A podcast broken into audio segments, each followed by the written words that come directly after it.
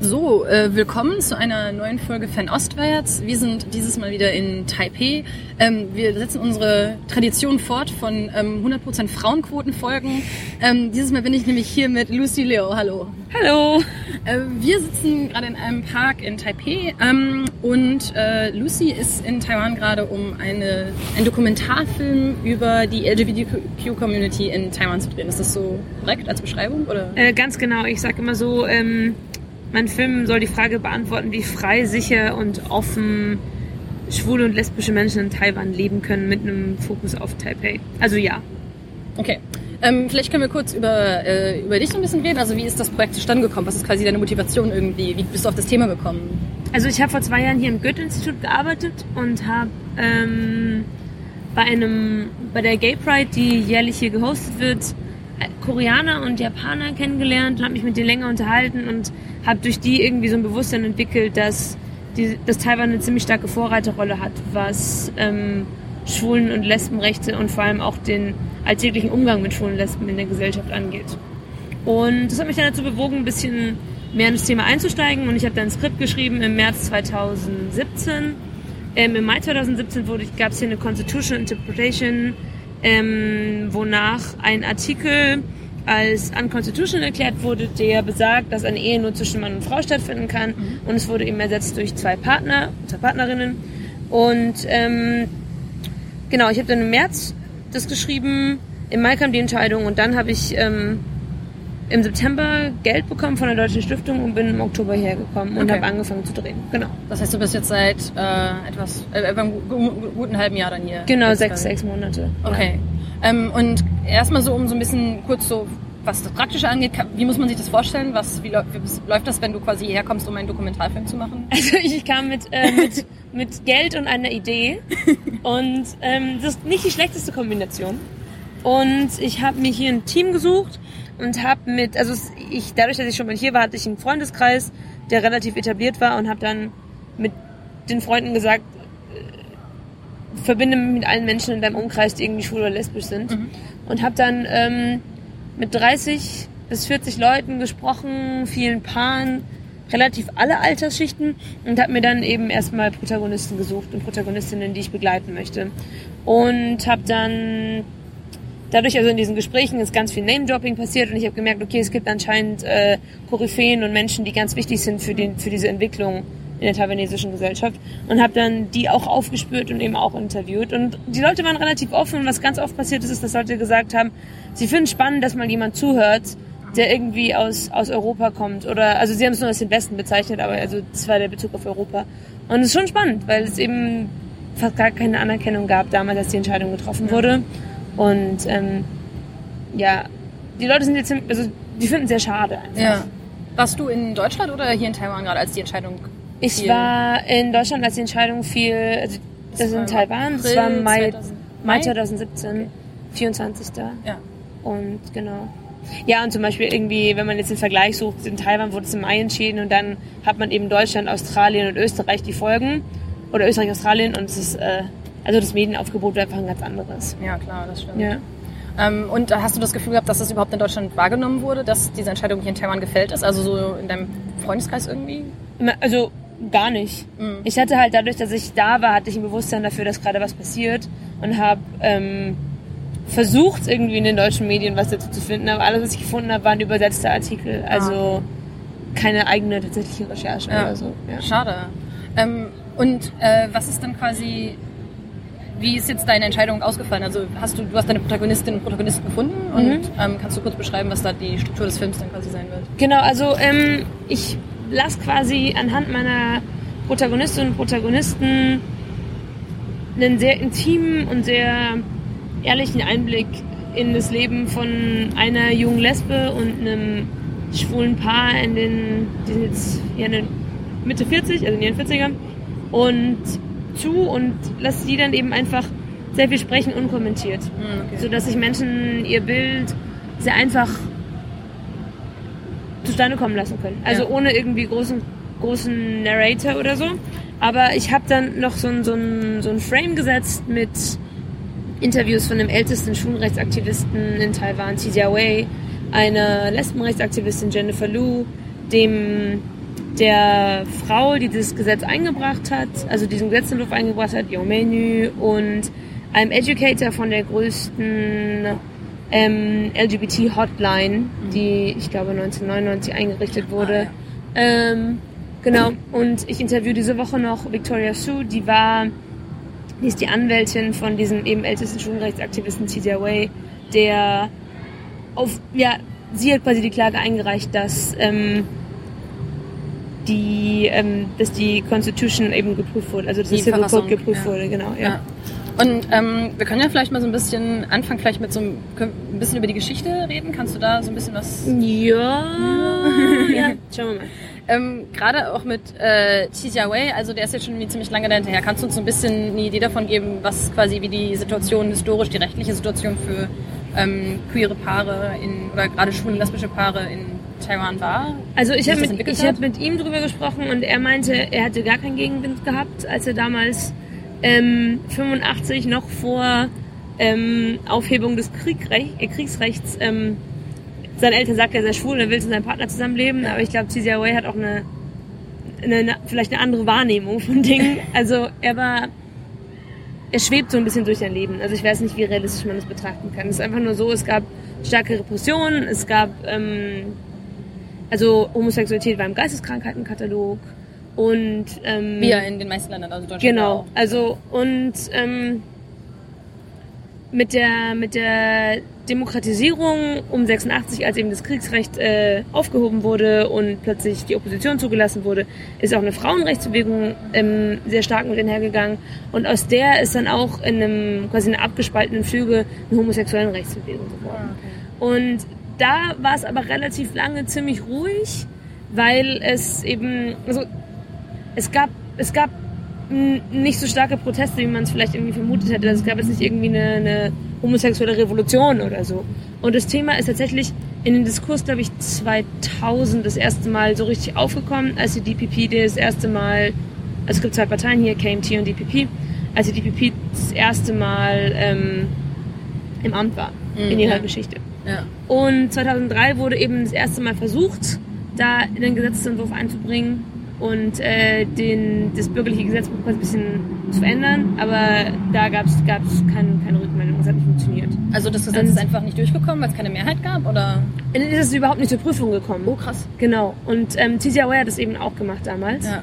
Und ähm, er hat mir auch nochmal von einem anderen Attempt erzählt, aber ich weiß nicht mehr das Jahr. Das kann aber nachgucken. Hm, Okay, ja, können Genau. schon uns schreiben. Und ansonsten, nee, also tatsächlich äh, ist jetzt wirklich das erste Mal, dass es so in so mit aufgenommen wurde. Es liegt auch daran, dass die DPP, die ist 2008 wieder, so- also ist 2008 nicht mehr äh, gewählt worden, die haben sind seit 2017 eben wieder im Amt und die ähm, die Präsidentin, Taiwan hat gerade eine Präsidentin, hat die Liebe für alle hat damit ganz stark Wahlkampf gemacht und hat das Thema damit auch wieder auf die Agenda gebracht. Genau. Auch zum, so als kurzer Plug, wenn, ähm, wenn ihr Interesse daran habt, ein bisschen mehr über das taiwanesische Parteiensystem zu, äh, zu verstehen, dann könnt- das ein bisschen besser zu verstehen, dann könnt ihr auch die letzte Folge hören, die wir gemacht haben mit Brian Hugh, wo wir auch explizit über Parteipolitik in Taiwan geredet haben. Ähm, und äh, du warst dann ja auch hier, als es quasi diese Pro, äh, diese Pro-Proteste gab, also für die Ehe für alle dann hier in Taiwan, oder? Also als du Wann, dann, wann meinst du? Ähm, als du, sagtest, als du hier beim Goethe-Institut Das war die? Pride. Ach so, das war das die- war die okay, Pride, genau. okay. Also das waren jetzt keine äh, expliziten Pro-Proteste, sondern Okay. es war einfach also die größte Gay Pride in ganz Asien. Ja, ähm, okay. Und das heißt, es gab dann eben diese Gerichtsentscheidung und dann äh, jetzt ist quasi der Stand, dass eigentlich soll es ein Gesetz geben, das also, ein, also der, das, das Ge- Verfassungsgericht hat entschieden, dass Ehe zwischen zwei Menschen sein muss und nicht zwischen einem Mann und einer Frau. Genau. Und ähm, jetzt hat die, seitdem hat die äh, Regierung zwei Jahre Zeit, um ein Gesetz zu schreiben. Genau, die haben quasi dem der Legislative jetzt ähm, die Möglichkeit gegeben, entweder mit einem Special Law ähm, ein Special Law zu entwerfen oder ähm, dass einfach nichts passiert und genau zwei Jahre später, also 2019 am 24. Mai, die Ehe legalisiert wird. Okay. Und Genau. was ist die Situation jetzt gerade da? Situation ist, dass die Regierung sehr still war. Tsai Ing-wen, die Präsidentin, hat nichts mehr dazu gesagt, also hat sich gar nicht mehr dazu öffentlich geäußert. Und ähm, der Regierung wird auch gerade massiv vorgeworfen, dass sie einfach es aussitzt Ja. und wartet. Weil im, also zum einen sind im November nochmal lokale Wahlen und dann ist natürlich äh, gerade so ein bisschen problematisch, was passiert. Wird die, kann es Probleme geben, dass die DPP vielleicht nicht mehr die Mehrheit hat, also auf lokaler Ebene. Aber ähm, es ist, es ist gerade einfach ein sehr großes, großes Schweigen. Ja. Und das, das fällt auf und das wirft auch seinen langen Schatten. Und jetzt ist eben die, ähm, quasi die, die, so eine Anti-Gay-Group hat sich so, die haben sich zusammengeschlossen und die haben jetzt ein, versuchen gerade ein Referendum durchzudrücken. Taiwan hat mit Tsai Ing-wen die, die Grenzen für direktdemokratische Mittel ähm, gesenkt, sodass quasi jetzt nur noch 25 Prozent der ähm, Wahlberechtigten ähm, quasi unterschreiben müssen, damit ein Referendum durchkommt. 25 Prozent. 25 Prozent. Das ist aber immer noch ziemlich viel. Aber das ist eigentlich. Hab den gehört. ähm, es sind also insgesamt 25 Prozent. Es waren, Ja. es sind jetzt 1,25 brauchen sie auf der zweiten Stufe. Ah, okay. Lass mal kurz nach. Ich bin mir nicht sicher mit der Nummer. Äh, okay. Da müssen wir da glaube ich nochmal noch mal nachgucken. okay, das können wir auch noch in die Show Notes schreiben. Ja, ja, ja. Das ist schöne Podcasts. Ja, oh Gott, das habe ich falsch gesagt. Das müssen wir rausschneiden.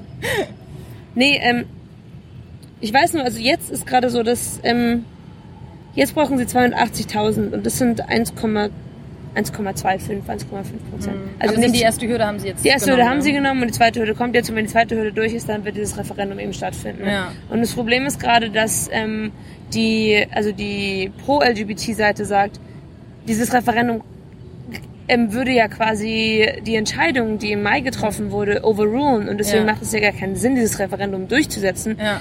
Aber das Problematische ist auch, dass die Entscheid äh, die, als damals äh, Tsai Ing-wen diese Hürden gesenkt hat, hat auch ganz klar gesagt, dass Referenten quasi einen, einen Anspruch haben, dass sie durchgeführt werden. Also rechtlich bindend Also sind. sind, sind bindend, genau. Und Ja. jetzt ist es gerade ein, ein großes Chaos, Ja. wenn dieses Referendum einfach äh, durchkommt. Müsste man eigentlich nochmal mit irgendwie Jurist, Juristin oder Juristen Ja, ja, ja, auf jeden wenn Fall. Das ist ja. so, das ist gerade sehr, sehr problematisch. Ja. Und dieses direktdemokratische Mittel, es wird auch gerade zum Vorwurf gemacht, dass dieses direktdemokratische Mittel gerade sehr missbraucht wird, weil es ähm, um Equality, also um, um, um Gleichberechtigung geht und es eigentlich Ja. ein Thema sein sollte, das nicht irgendwie von einem von einem kleinen Teil des Volkes entschieden werden Ja. sollte. Und das ist halt, ja, das ist gerade sehr problematisch. Und die, so die Anti-Gay-Groups gehen halt gerade durch die Dörfer und lassen sich halt irgendwie, lassen, also das Stadt-Land-Gefälle ist hier natürlich auch so da wie in Deutschland, auch Ja. was irgendwie Anerkennung und äh, pro- oder anti-gay, lesbian ist.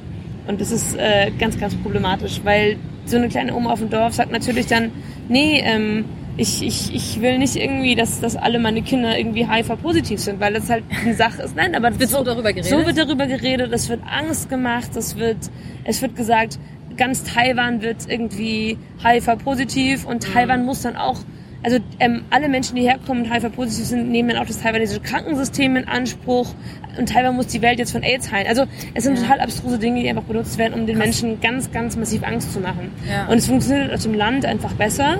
Und dadurch kommen diese Unterschriften sehr leicht zustande. Und ich meine jetzt 1,25, wie viel, wie viel sind das? Also Ja, das ist echt nicht viel.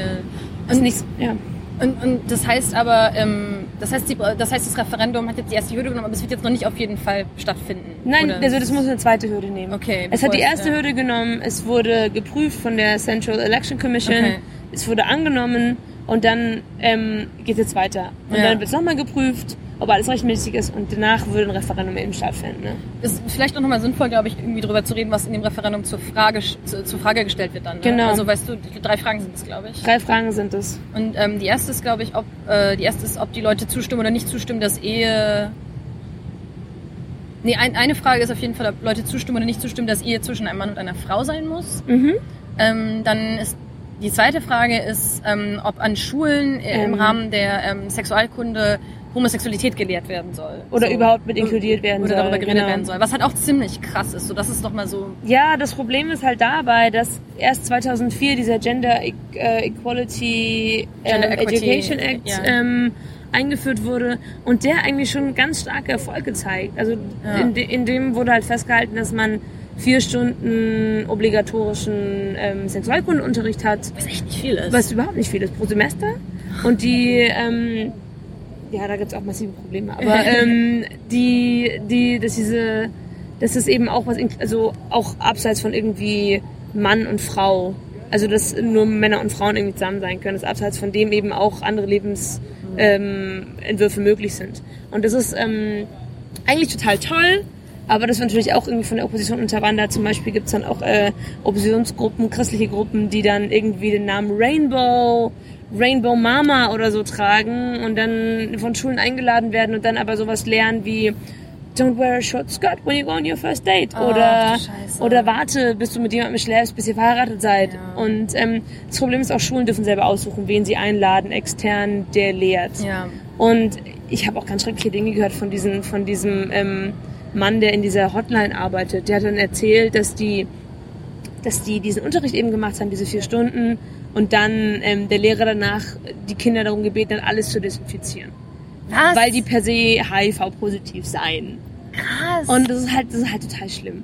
Auf der anderen Seite Und das war aber nicht in Taipei, oder? Also nur mal so zur Nachfrage. Oder was hier in Taipei oder was Doch, er, hat- er, er, er hat von Taipei erzählt. Also Krass. die, die sind für Taipei zuständig. ja, oh, oh Gott, okay. Und das ist, ein- also das ist ein massives Problem. Ja. Und dieser Gender Equality ähm, Education Act ist ein, an sich eine total tolle Sache. Ja. Aber der lässt halt wiederum Menschen zu sehr freien Verfügung, wen man einlädt und wer diesen Unterricht hält. Und das ist natürlich, die Schule ist, steht unter massivem Druck der Eltern und die Eltern werden natürlich auch irgendwie in ihren Kirchen oder respektive Gemeinden irgendwie dann so indoktriniert, dass sie dann Angst haben, dass ihre Kinder, also AIDS ist immer die größte Angst, ja. ähm, dass ihre Kinder dann sofort äh, krank werden, sobald dieser Unterricht kommt so, oder sobald sie in Kontakt mit homosexuellen Menschen sind. ja. Und das ist halt noch ein Gedanke, der hier ganz fest in den Köpfen ist. Krass. Was Oh. ja auch eigentlich, also in gewisser Weise ist es halt absurd, weil es so, ich hatte vor einer Weile ähm, ein Buch über die AIDS-Epidemie gelesen in, Mhm. in Schweden und das sind ja eigentlich Ansichten, die irgendwie in den 90ern und in den 80ern Ja, weit verbreitet waren, dass man irgendwie durch Körperkontakt AIDS kriegen könnte, was Ja. Wir eigentlich wissen, das ist, das ist ja Quatsch. Also, Aber es, es geht gar nicht mal so, wie man AIDS bekommen kann, sondern die Vorstellung ist auch per se, dass erstmal alle AIDS haben. okay. also das ist ja also schon so, ein so Problem, durch, so die Schwulsein hat Prädisposition. man, hat man AIDS quasi. Meine, zum Beispiel meine, meine Protagonistin Sarah Ja. ist 26 und ähm, ich habe deren Tante interviewt und die hat mir erzählt, als Sarah uns gesagt hat, dass sie lesbisch ist, hatte ich zum ersten Mal, mein erster Gedanke war AIDS. Sarah wird früh sterben. Gott. Und das sind halt die Generation unserer Eltern. Ja. Also das ist massiv problematisch. Jetzt ganz kurz zu diesem, zu diesem Act zurück. Und zwar, ähm, der zeigt trotz aller dieser schrecklichen Sachen, die ich gerade erzählt habe, Erfolge dahingehend, dass die jüngere Generation sehr offen ist, was LGBTQ angeht. Und sehr auch, auch so ein bisschen mit so einem, so einem Schulterzucken, so ja, ist halt so. Und überhaupt nicht, dass es eine Sache ist, über die man noch sprechen muss. Was eben dann auch in Retrospektive wiederum zu diesem Wahlerfolg geführt hat von Ja. der DPP, weil Menschen einfach gesagt haben, ja, da geht jemand in eine progressive Richtung, die wähle ich. Genau. Und inwieweit ist das, wie weit, kann man absehen, dass es irgendwie ist, auch das mit den jungen Leuten, weil ich habe zum Beispiel, ich habe vor einer Weile mit einer Aktivistin geredet, die auch für diese Rainbow Hotline arbeitet. Ja. Und sie hatte zum Beispiel erzählt, dass sie halt in so einer ländlichen Schule waren, irgendwie letztes Jahr oder so, und da eben mit den Kindern darüber geredet haben. Und viele von den Kindern hatten noch nie gehört, dass überhaupt ähm, Homosexualität ist, was ist, was es gibt und was okay ist. So. Ja. Ähm, das heißt, also, was ich mich so ein bisschen frage, gerade wenn die Schulen so viel Freiraum haben, weißt du, inwieweit dann auf dem Land auch diese Progress dieses, dieser progressive Blick irgendwie nicht so sehr vermittelt wird? Ist es dann auch ein Gefälle oder hast du das Gefühl, dass es generell junge Leute sind, die das Nee. relativ entspannt sehen? Da, da, also ich glaube, da greift wieder so das Stadt-Land-Gefälle. Okay, ja. Weil ich meine, die Lehrer auf dem Land sind auch ähm, sehr stark an die Meinung der Eltern gebunden. Ja, genau. Also ich nehme an, dass da dann auch wieder dieses Problem greift. Ja, ja, nee, das macht Sinn. Und ich Ähm, meine, ganz kurz, nur, mein Film fokussiert sich tatsächlich sehr stark auf Taipei. Okay, ja. Also ich kann nicht irgendwie für eine taiwanesische Wahrnehmung sprechen. Das Ja. würde zu weit gehen. Sondern ich kann wirklich nur für Taipei sprechen. Und Taipei ist after all einfach die Hauptstadt von Taiwan. Ja, Also ähm, hier sind Dinge auch einfach weiter als in anderen Teilen des Landes. ja. Was ja auch in vielen, also vielen Überall anderen- eigentlich so ist, ja. genau, ist ja Ungewöhnliches. Ähm, dann äh, können wir eigentlich auch mal, äh, mich würde dann interessieren, ob wir so ein bisschen in diese, diesen, diesen kleinen, diesen Nahblick, also diesen mikroskopischen Blick einfach mal nehmen Ja. können und mal über Individuen reden können. Also kannst Ja. du uns so ein bisschen erzählen, wie das dann, also gerade deine beiden Protagonist, äh, deine Protagonistin, deine beiden Protagonisten, Mhm. wie, wie war das für die, weil sie auch unterschiedliches Alter sind, ne? Du sagst das Pärchen, Genau. sind in den 40ern und sie, äh, sie ist in, sie ist 26. Die 26, genau. Ähm, wie, sie- wie war das für die, irgendwie aufzuwachsen und lesbisch Puh. schwul zu sein hier? Okay, also ähm, rough. ähm, also ich kann von meinen beiden, also erstmal von dem, von dem älteren Paar erzählen. Die beiden sind seit 13 Jahren zusammen und ähm, ähm, einer von den beiden, also heißt Kevin und Kevin ist halt also eigentlich ein, ein ist voller Narben einfach. Also mhm. seelische Narben, die einfach davon getragen hat, von, von, von massiver Explosion. Ja. Weil er in der Schule dann irgendwie zu feminin war und dann ähm, ausgeschlossen wurde, dann aber in die Gruppen der Mädchen gekommen ist und dort dann die Jungs ihn beneidet haben. Also es war ein permanenter Vicious Circle nach unten. Und ähm, erst in der Uni hat es aufgehört. Also seine gesamte Pubertät, seine gesamte Jugend war im Endeffekt und Adoleszenz war davon geprägt, ausgeschlossen zu sein, weil er so ist, wie er ist.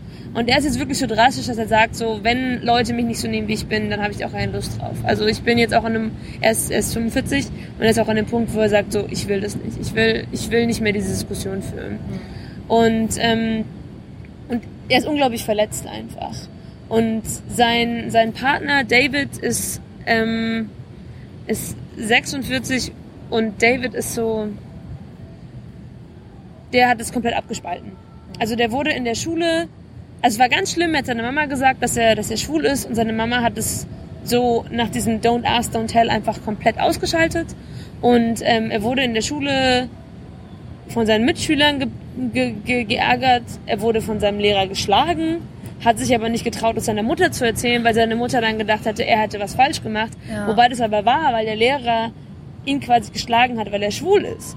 Aber er konnte es seiner Mutter nicht erzählen, weil seine Mutter ja mit diesem, mit diesem Schwulsein überhaupt nicht umgegangen ist. Ja. Also es gab einfach keinen Dialog. Ja. Es gab quasi nur eine Wand. Alles totgeschwiegen Und ähm, total schrecklich. Und ähm, das erste, was seine Mutter auch gesagt hat, als sie erf äh, erfahren hat, dass er schwul ist, war so, ja, du hast mein Herz gebrochen. Und sei mal, sei mal irgendwie 14 oder 15 und kriegst von deiner Mutter gesagt. Also, und David ist halt, ist halt so ein, so ein, so ein, so ein Sporttrainer und ist halt so nach außen hin so der, der Lustige, der die ganze Zeit Grimassen zieht und immer Witze macht und hat halt einfach im Interview so ganz stark angefangen zu weinen. Und du, und du merkst, dass der Schmerz immer noch so ganz stark da ist. Und ich glaube, dass das so ein, so ein übergreifendes Ding ist für Menschen, die jetzt so Anfang Mitte 40 sind, dass die ja. einfach so mit ihrer Familie zu kämpfen hatten. Ja. Weil Familie irgendwie noch aus der Kuomintang-Zeit, Familie unter Kriegsrecht aufgewachsen, also ganz, ganz problematisch. Ja. Und ähm, dann wird man natürlich irgendwie hoffen, dass es bei Sarah besser ist. Wobei Sarah hat ihr Coming Out ihrer Mutter gegenüber und die Mutter war so, ja, okay.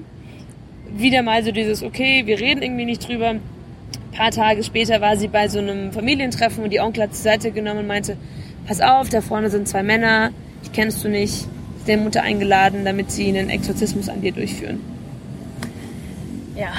Und, und Sarah geht halt mit so einer so I don't care Attitude durch die Welt. Also sie ist, ähm, sie, sie sagt entweder, entweder du magst mich oder du magst mich nicht. Mhm. Und das ist ihre Möglichkeit, irgendwie dieses Thema überhaupt aufzunehmen. Und sie ist dann auch, sie kokettiert dann auch ein bisschen damit, aber Sarah ist auch unglaublich verletzt einfach. Ja. Also sie lässt es halt dann, versucht es irgendwie anders zu katalysieren, aber es ist, die alle tragen so einen tiefen Schmerz in sich, den eine Gesellschaft auf sie ausgeübt hat, die irgendwie Eltern geschaffen hat, die so ein großes Problem damit haben. Ja. Also sehr, sehr, sehr, sehr problematisch und ja, auch traurig, einfach ja. sehr, sehr traurig. Hast ja. du, ähm, hast du denn das Gefühl, dass die, also sowohl Sarah als auch ähm, die beiden, äh, die beiden Männer, haben sie, hast du das Gefühl, dass sie jetzt irgendwie so eine Blase für sich gefunden haben zumindest? Weil wir, also das ist auch schon darüber geredet, dass Taipei deutlich liberaler und offener ist. Ja. Haben sie dann jetzt irgendwie so ein bisschen ihre Nische irgendwie gefunden, in der sie glücklich sind? Also Sarah auf jeden Fall. Sarah würde ich sagen, zieht ihr Ding sehr stark durch und hat dadurch irgendwie so eine so ein sehr komfortables Leben für sich gefunden, in dem sie, in dem sie klarkommt. Und ähm, Sarah bricht auch mit sehr vielem. Also zum Beispiel ähm, wenn, wenn Sarah in Konflikte gerät, habe ich schon gemerkt, dass wenn, wenn der Konflikt so stark ist, bricht sie einfach ab, den Kontakt komplett. Und ähm, sie bricht aber auch zum Beispiel mit gesellschaftlichen ähm, irgendwie Erwartungen, die, die auf sie gelegt werden. Und zwar, dass ähm, zum Beispiel, wenn zwei Frauen miteinander zusammen sind, dass eine Frau kurze Haare haben sein, äh, kurze Haare haben muss, männlich aussehen muss, sich männlich verhalten muss und ähm, die andere Frau lange Haare haben muss und halt voll einem weiblichen Klischee entsprechen ja. muss. Also quasi ein heterosexuelles Paarmuster auf ein homosexuelles Paar verwendet Genau, also diese, diese P- und T-Unterscheidung hier, ne? Genau, also das ist das ist ein massives Problem hier im so im lesbischen Dating. Ja. Da muss erstmal geklärt werden, ob man irgendwie ein P oder ein T ist. Ja. Und zwei Ps können nicht und zwei Ts können nicht. Also T ist Tomboy und P ist von Laubrohr, also Wifey. genau. ähm, genau, und ähm, Und auch Und- bei lesbischen Dating-Apps, man gibt ja, man gibt ja, glaube ich, sogar an, ob man Pi oder T ist, Man- oder? Also auf Festland zumindest, also Festland China. Das ist ja auch so. Also du, du, du musst in deiner App quasi sagen, so was du bist. Aber man kann es auch umgehen, weil Sarahs Freundin hat nämlich auch lange Haare. Und, und das, das ist für sie auch ganz wichtig, dass sie dann nochmal sagt, ja, ich gehe noch einen Schritt weiter. Genau. Ähm, ja. Ja. Ja. Und äh, David und wie heißt sein? Kevin. Kevin, genau. Kevin. Wie ist, wie ist es mit den beiden? So jetzt so, gerade wenn sie jetzt irgendwie so in ihren 40ern sind. Also ähm, David geht noch sehr offen durch die Welt und hat halt auch, er hat auch so dieses, dieses Lustige noch so beibehalten, ne? Und macht so ganz klare Unterscheidung, entweder du magst mich, also wenn er neue Freunde findet und wenn die irgendwie homophobe Kommentare machen, das ist für ihn absolutes No-Go. Und Kevin versucht halt irgendwie noch so zu pleasen. Also das ist, man merkt es auch so ein bisschen. Also Konflikte irgendwie zu vermeiden. ja, oder- und, und er ist halt auch sehr weich und will, will dann irgendwie auch nicht so in die Offensive gehen. Und ja, also es ist. Er versucht irgendwie da, da, da so klar zu kommen. Aber der, der struggelt noch viel mehr als, als, als David. Es ist ja auch irgendwie schrecklich. Das ist ja irgendwie auch eine Form von, von Trauma, die man da Ja. durchträgt, wenn man so stark ausgeschlossen wurde und so viel, so viel irgendwie Unmut einem gegenüber oder auch einfach physische Gewalt, dass man dann nicht, nicht irgendwie da raus kann, weil ich meine, psychologische Hilfe ist hier halt irgendwie, ist halt in Taiwan auch nicht so eine Option. Mhm. Also so, so das, wenn man hier zum Psychologen geht, dann bekommt man Medikamente und kein Gespräch. Okay, krass. Das ist Ja. sehr, sehr problematisch. Ja. Ja. Und das ist halt eine Sache, die halt noch massiv aufgearbeitet werden müsste. Ja. Und was aber natürlich auch ein Problem ist, gerade wenn gesamtgesellschaftlich das halt noch nicht so Eine Wahrnehmung dafür. irgendwie ja. anerkannt wird. Ja. Ja, vielleicht können wir auch mal irgendwie so ein bisschen, das heißt, wie, wie geht es Ihnen denn jetzt quasi mit Ihren Eltern? Also haben die drei alle mit den Eltern noch irgendwie Kontakt oder wie ist das? Weißt du, wie das? Also ähm, ein paar Elternteile sind einfach gestorben. Okay, ja gut, ja. Und ähm, zum Beispiel Sarah, Sarah nimmt ihr, ihre, ihre Freundin auch mit zu, ihren, zu ihrer Mutter. Oh, Zum Vater besteht kein Kontakt mehr. Aber ähm, ja, also Sarah erwartet einfach von ihrer Familie, dass sie akzeptiert. Mhm. Und es ist auch okay, wobei Sarahs Mutter nicht so ganz d'accord damit ist, dass es so ist. Also sie hofft immer noch auf so diesen Turn, dass Sarah am Ende sagt so, hey, ich habe jetzt auch irgendwie einen Mann gefunden. Also auch wenn die beiden sich unterhalten, dann sagt die Mutter auch permanent so Dinge wie, oh, es wäre so schön, wenn du irgendwie ein Kind bekommen könntest. Und in der taiwanesischen Wahrnehmung ist es irgendwie so, dass ein Kind nur von Mann und Frau, also dass das nur in der, in der Ehe zwischen Mann und Frau ein Kind entstehen kann. Ja. Also und Sarah hat auch so was Lustiges im Interview gesagt, sie ist halt, ähm, sie ist halt eine Krankenschwester und sie hat auch so gesagt, so, well, there are other options, you know. Und ja, das, ich mag es auch so an ihr. Sie hat irgendwie sowas, sowas sehr, sehr keckes. genau. Ja, ähm, ja. Ja, ja, also dazu dann noch eine Geschichte, was halt ein ganz, also was, woran man auch, glaube ich, merkt, wie, wie stark dieser Druck ist. Ähm, ich habe Sarahs Tanten interviewt und Sarah hat ihre Mutter bewusst erstmal nicht eingeladen und die Tanten haben dann eben in diesem Interview mh, oder während, während einer Drehpause ein Selfie gemacht und an die Familiengruppe, Familien-WhatsApp-Gruppe geschickt und dann hat die Mutter erstmal angerufen. Und Sarah hat ganz schnell reagiert und hat so gesagt, hey, hey, hey, hier ist ein Anruf. Und wir haben diesen Anruf eben auf Lautsprecher gestellt und dann all diese Fragen gefragt, sowas wie, ja, warum akzeptierst du nicht, dass ich Frauen liebe? Und was willst du denn von mir? Was erwartest du denn von mir? Und ich liebe aber meine Freundin und ich liebe eben keinen Mann. Und man hat halt dann so stark gemerkt, wie die Mutter mit sich gekämpft hat und hat diese Fragen alle sehr ähnlich beantwortet und meinte, ja, es wäre so schön, wenn du doch einen Mann hättest und ein Kind kriegen würdest. Also völlig abgespalten. Ja. Ja. ja. Das wirkt aber auch so, also sie, es klingt ja so, als ob sie so ein bisschen konfrontativ ist auch, ne? Also Ja, Sarah, Sarah liebt es, in die Offensive zu gehen. ist das, ist das dann für sie ein Problem? Weil gerade so, wir hatten, also wir hatten vor der Sendung schon drüber geredet, dass irgendwie oft auch in Taiwan wird Konfrontation einfach oft, oft auch vermieden. So, Ja, so ja. das ist einfach irgendwie so, wie die Gesellschaft hier funktioniert, so ein bisschen. Ist das für sie, weißt du, ob das für sie ein Problem ist? Also ich glaube, mit ihrer Mutter.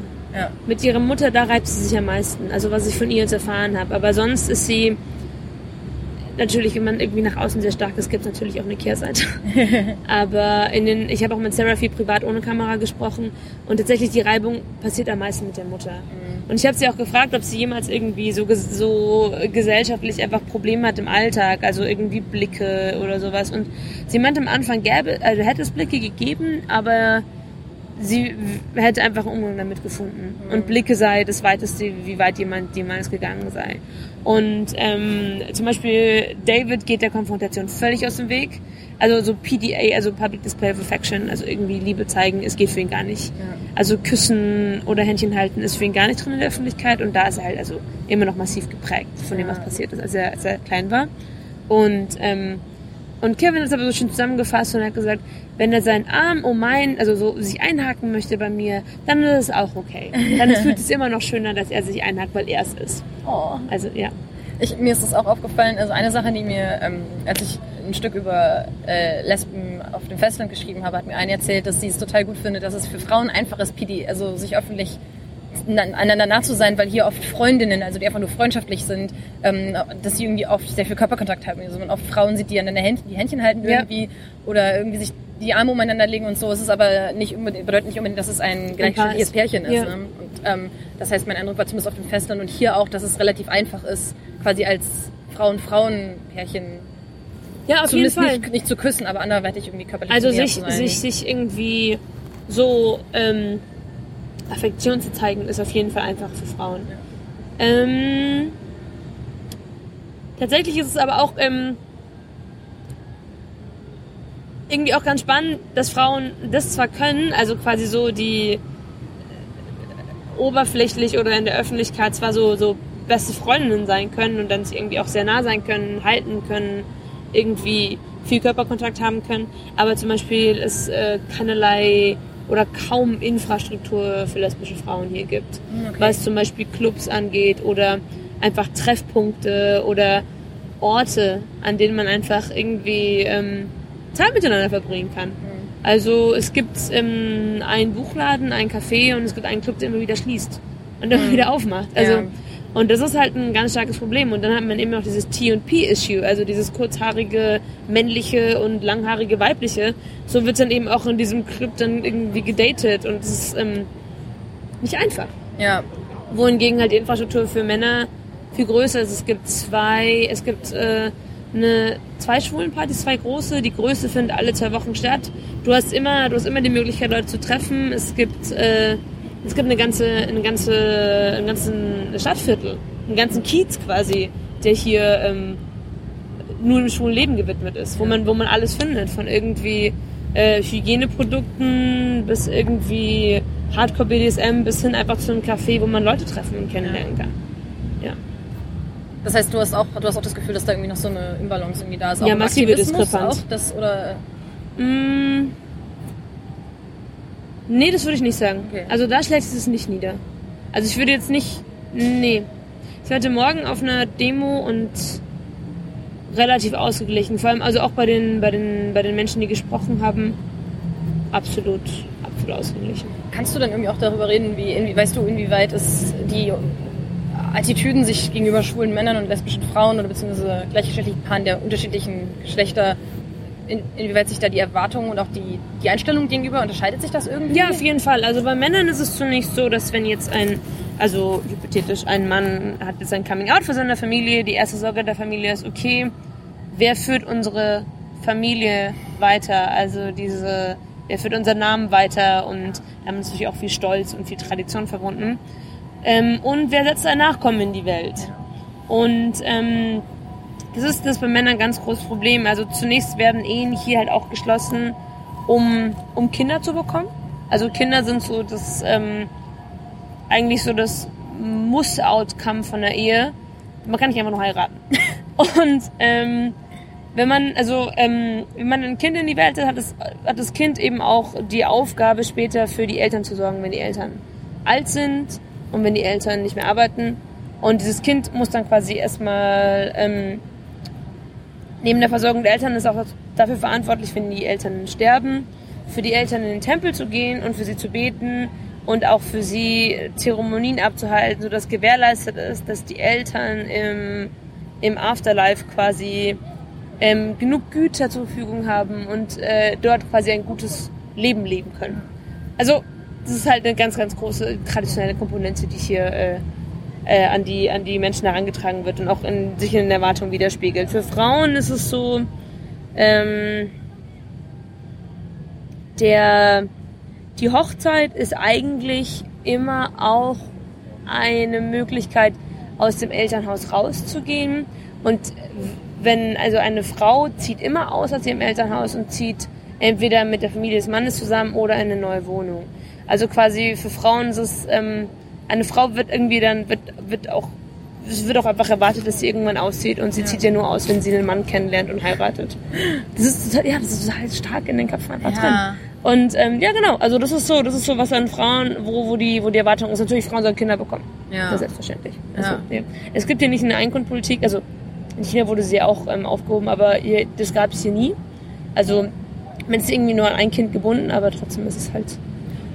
Wobei man, glaube ich, auch dazu nochmal, glaube ich, so ein bisschen zum als Kontext sagen muss, dass ich auch gerade diese Sache mit, dem, mit den Kindern und dem Heiraten, ich habe auch das Gefühl, dass es sehr im Umbruch begriffen ist einfach gerade, weil gerade auch die wirtschaftliche Situation nicht so gut ist und ich das immer wieder auch von, äh, von Leuten höre, dass sich taiwanesische, junge taiwanesische Menschen Keine Wohnung mehr leisten Genau, dass können. sie das eh nicht Mhm. leisten können. Ähm, und auch Leute, meine Mitbewohnerin, die ist halt irgendwie, ich glaube, Anfang 30 und Mhm. die hat auch nicht vor, die hat auch nicht vor, gerade zu heiraten. Also auch dieses Heiratsalter, das verschiebt sich hier zumindest Mhm. deutlich weiter nach hinten. Da sieht man auch einen großen Unterschied, glaube ich, zum, zum Festland. Auch wenn hier immer noch nicht alles glorreich ist, ist mein Eindruck schon, dass der Druck auch zur Heirat und Kinder zu kriegen zumindest nicht ganz so krass ist wie auf dem Festland. Ich würde sagen, ist auf jeden Fall da, aber zum Beispiel eine Frau wird nicht als Restfrau bezeichnet, Ja. wenn sie irgendwie 27 ist und nicht verheiratet ist. ja, Also ja, dahingehend schon. Genau. Und was mir auch, woran ich auch noch gerade denken muss, dass ich auch zum Beispiel eine Freundin habe, die ähm, irgendwie auch online darüber geschrieben hat, wie sie zu ihrer, ihrer Mutter gegenüber ihr Coming Out hat. Und es gibt Mhm. halt auch irgendwie positive Geschichten, glaube ich, weil ihre Mutter hat es dann irgendwie alles sehr hingenommen, einfach so und auch erstmal so ein bisschen reagiert, so, ja, okay, hm, okay, gut, dann bist du eben lesbisch. Und sie war sich nicht so sicher, was sie davon halten sollte. Und dann ist ihre Mutter letztendlich mit ihr zur Pride gegangen. Aber das ist schön. Ja, genau, das, ist so richtig total, schön. das ja. ist total, das ist mal eine positive Geschichte. So Ja, ja. Zum, zum, also ich glaube, dass eben auch was du sagtest, dass sich das irgendwie so ein bisschen ändert zumindest. Und es eben nicht nur, Ich glaube aber, ich glaube, gesellschaftlicher Fortschritt oder also, dauert einfach seine Generation. Also man muss auch einfach an den Punkt kommen, dass es das ist auch so mein tiefer Wunsch, dass es halt irgendwann nicht mehr ein Thema ist, wen man liebt. Ja. Also das ist einfach nicht mehr eine Sache, dass ich mal herausstellen muss oder explizit irgendwie erklären muss, sondern das ist auch ein bisschen das Motto des Filmes, Love is Love. Also einfach diese Freiheit zu haben, zu lieben und nicht irgendwie sich einschränken zu müssen oder Angst vor Repression zu haben. ja. Ja. Aber das äh, ist also hier jetzt noch nicht so. Weit entfernt davon, würde ich sagen. Also gerade jetzt auch bei diesem Referendum merkt man, wie auch die ähm, DPP, also die, ähm, die andere Partei, also KMT ist so die konservative und DPP ist so ein bisschen liberaler, ähm, wie die eben auch dieses Thema so ein bisschen als Wahlkampfthema inszeniert haben. Ich glaube auch um dieses, ähm, um diesen Wert der, der, der der Offenheit und den Wert der gleichgeschlechtlichen Liebe so ein bisschen als Abgrenzungsmerkmal von China zu haben. Ja. Weil after all, es geht, es, es, es passiert sehr viel einfach in diesem Kontext und sehr viel in diesem Problem Taiwan, China und die Bestrebungen nach Unabhängigkeit sind halt immer noch wahnsinnig groß. Und dieses Thema ist irgendwie so ein bisschen damit reingerutscht, was unglaublich schade ist. Ich finde es auf der einen Seite gut, dass es auf die Agenda gesetzt wurde und dass darüber gesprochen wurde, auch wenn nur wenig, aber auf einer internationalen Ebene. Und aber trotzdem halt diesen Beigeschmack von Abgrenzung zu China. ja. Also Mein, mein, meine Hoffnung wäre halt wirklich, dass wenn es hier legalisiert wird, dass dann ziemlich schnell andere Gesellschaften in Asien folgen können. Also es, ich habe mit meinen, meiner Aktivistin habe ich gesprochen und die meinte auch, wir unterhalten uns gerade schon mit Vietnam, Japan und Korea. Krass. Und wir treffen uns auch schon in, also in, in informellen Treffen und wir reisen dorthin, wir gehen zu deren Prides und sprechen mit denen. Und was die halt immer sagen ist, wir wollen, also wir haben, wir, wir wollen das, nicht die gesamte Gesellschaft, aber ein Teil davon will das, aber die, die Regierung, die Regierung blockt total, das ist nicht mal eine Option, das ist fernab von irgendeiner Option. Und da hat halt Taiwan mit, mit dieser Entscheidung halt ein, ein Thema aufgemacht, das sie, glaube ich, jetzt nicht mehr zukriegen. Ja, Was halt an sich schon super ist. ja. Was auch an sich ja erstmal ein gutes Zeichen eigentlich irgendwie ist im Sinne, was auch die Gewaltenteilung in Taiwan angeht. Ne? Weil Ja, die, die, ja. die, die Richter im Verfassungsgericht sind alle relativ alt und auch eigentlich konservativ. Genau, die sind Und- auch aus der Ma-Zeit, also ja. Genau, aber das halt eigentlich, Ja. obwohl die Regierung auch politisch der Wille nicht so wirklich da ist, dass dann eben quasi der ähm, die Judikative quasi sagt, nein, aber wirklich so von der rechtlichen Perspektive Ja. her müsst ihr das eigentlich schon machen. Genau, genau. So, Ja. für die Demokratisierung ist eigentlich ein sehr, eigentlich ein sehr gutes Zeichen. So in Ja. dem Sinne. Ähm, aber du hattest am Anfang noch so den Bogen zu schlagen. Du hattest am Anfang gesagt, dass du auf der Pride viele Japaner und Koreaner getroffen hast, die alle gesagt Ja. haben, Taiwan hat eine Vorreiterrolle. Ja, und, ja. genau, also inwieweit würdest du das denn sagen? Also, also meinst du die Vorreiterrolle oder warum? Also die, Wie- die, haben das, die haben das nicht gesagt, sondern was Hm, sie okay. gesagt haben, ist so, diese Tage sind so die, also wenn sie die Pride besuchen, sind so, ist so die eine Woche oder die vier Tage im Jahr, Hm, okay. wo sie halt so, das klingt jetzt irgendwie so furchtbar, so, so pathetisch, aber so, wo sie halt wirklich die selber sein können. Ja. Und die sind halt rumgehüpft, haben sich halt geküsst und waren so total zufrieden mit sich selber und bei sich einfach. Und ähm, es ist schon extrem traurig, wenn du dann irgendwie so einen Mann, ich weiß nicht wie alt er war, vielleicht Anfang 40, vor dir stehen, dass er das dann zu dir sagt. Und du bist dir einfach dessen bewusst, dass wenn er jetzt wieder in sein Heimatland, was irgendwie respektive Korea oder Japan war in dem Fall, zurückfährt, sich dann wieder in sein Cubicle setzt und sagt, ja, tja, ist irgendwie, ist halt jetzt irgendwie vorbei. Und das warte ich halt wieder ein Jahr. Und ähm, da ist es in Taiwan einfach schon besser. Also Ja. du musst halt hier nicht irgendwie in den, in den Untergrund gehen oder irgendwie dich in den, in den dunklen Cruising Park begeben. Stimmt, Der, der, der, der Cruising Park hier, über den du Ja. redest, ist hell erleuchtet. Der, der Cruising Park hier ist, ist ähm, ich würde ihn so ein bisschen als Disney Cruising Park bezeichnen, weil es ist hell und es wird sich verschämt geküsst und viel unterhalten. Also es ist so, ja, so ein, ein, ein softer Cruising Park. Ähm, ja, genau, ja. Kannst du irgendwie so, also weil du meinst, das heißt, es klingt auch so ein bisschen so, als du darüber, äh, so über die, die ganzen anderen asiatischen Länder, wo die Aktivistinnen und Aktivisten miteinander in Kontakt Ja. sind, dass es aber da keine realistischen Chancen gibt, dass sich irgendwas in die Richtung verändert in einem anderen asiatischen Land in naher Zukunft. In Oder- naher Zukunft eher nicht, aber ich hoffe halt tatsächlich, dass irgendwie der Druck wächst und ähm, Taiwan die Möglichkeit hat, einen Stein ins Rollen zu bringen. Was mich, du hast mir das ja vor kurzem erzählt, dass die, ähm, dass die ähm, LGBT-Bewegung in China erstaunlich irgendwie stark und vernetzt sei. Ja. Und das ist halt für mich, also das ist so ein bisschen überraschend für mich, weil das habe ich halt, ich habe auch in meinem China gelebt, aber ich habe das so nie so wahrgenommen. Und es überrascht mich halt. In China ist natürlich irgendwie fernab von Option gerade, aber trotzdem, selbst da gibt es Bestrebungen. Und das zeigt mir halt, dass irgendwie doch eine Veränderung irgendwann möglich sein sollte. Da fällt mir noch ganz kurz was ein, und zwar die, ähm, was ganz oft benutzt wird von der Opposition als Argument, Hm. ist, dass LGBT ein westliches Konzept sei Ah, ja. dass LGBT ein Konzept sei, das ähm, es in Asien nicht gäbe.